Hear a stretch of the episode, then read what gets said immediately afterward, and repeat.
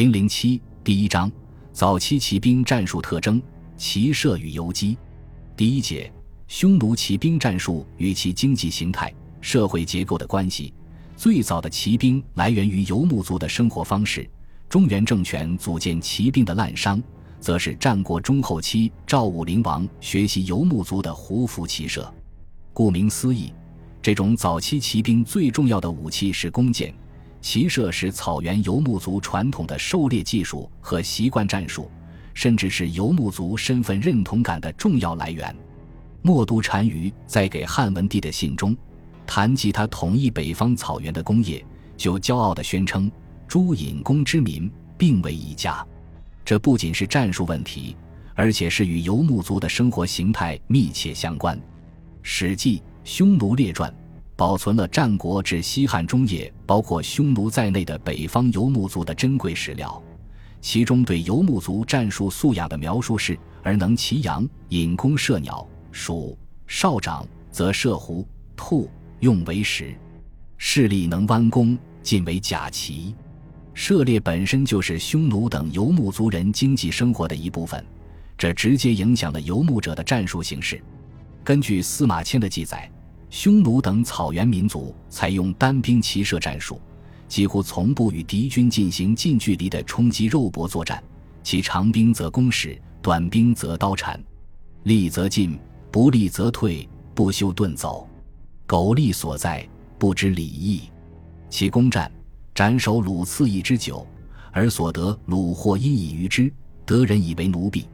故其战，人人自为去利，善为诱兵以冒敌。故其见敌则逐利如鸟之疾，其困败则瓦解云散矣。游牧族的传统习惯战术是骑射而非冲击肉搏，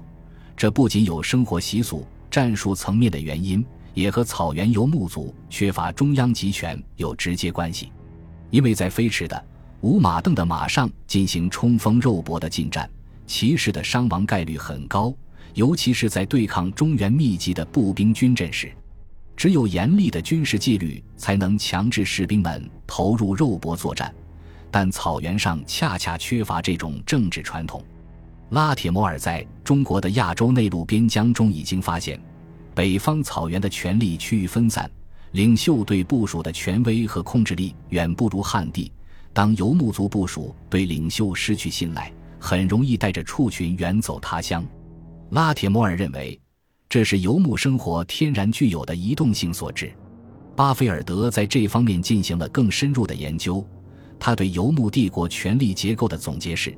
内陆亚洲游牧国家以帝国联盟的方式组织起来，他们在对外事务上是像国家那样独裁的，但内部组织则是协商与联盟化的。在地方层面上，部落结构依旧维持自身形式。在权力来自于自身民众支持而非帝国任命的部落酋长的统治之下，故而，在地方层面，国家结构变化甚小，无法最终确保将草原上掳掠成性的当地人联合起来。帝国政府垄断了对外及战争事务，使帝国在相关问题上作为一个整体而与其他力量讨价还价。巴菲尔德是从游牧社会与中原汉地的政治关系层面来论述的，并未聚焦到骑射战术这么微观的层面，但他的结论对于讨论游牧族战术仍有重要意义。狄宇宙专门考察匈奴帝国的权力体系，也得出了和巴菲尔德类似的结论。很显然，在中国的政治家中存在着一种观点，认为单于的权力与中国的皇帝相比较而言是非常有限的。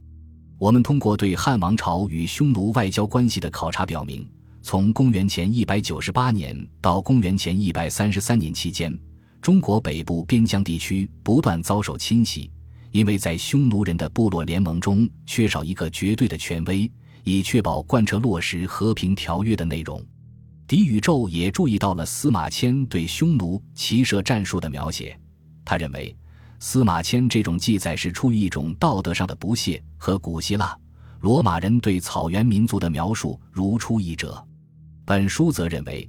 这种骑射游击战术与游牧族松散的权力结构有直接联系。匈奴人骑射作战利则进，不利则退，不休顿走见敌则逐利，如鸟之疾。其困败则瓦解云散。参战动机是为了劫掠财物致富，来自单于的赏赐不过是象征性的一杯酒而已。首领对下属战士没有绝对权威，无法强制他们从事过于危险的行动，所以匈奴人从不与敌军进行硬碰硬的正面作战，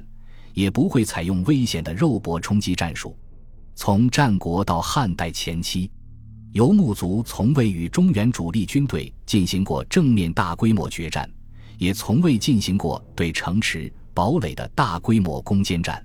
反观中原，自春秋末年以来，步兵开始成为战场主力兵种，严格的纪律一直是步兵作战的基本原则，战术则是列成密集的队形，与敌军进行面对面的砍杀肉搏。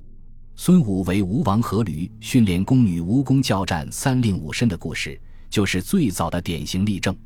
战国初期，中原列国通过变法运动，都确立了这种中央集权政治下的军事模式。军队是由国家财政供养的军事机器，战争行为是为了贯彻统治者的意志。军事统帅对士兵拥有绝对权威，可以命令士兵们投入哪怕是必死的肉搏作战。两相对照可以发现，匈奴等游牧族骑射、游击的战术形式与其生活方式和社会权力结构有直接关系。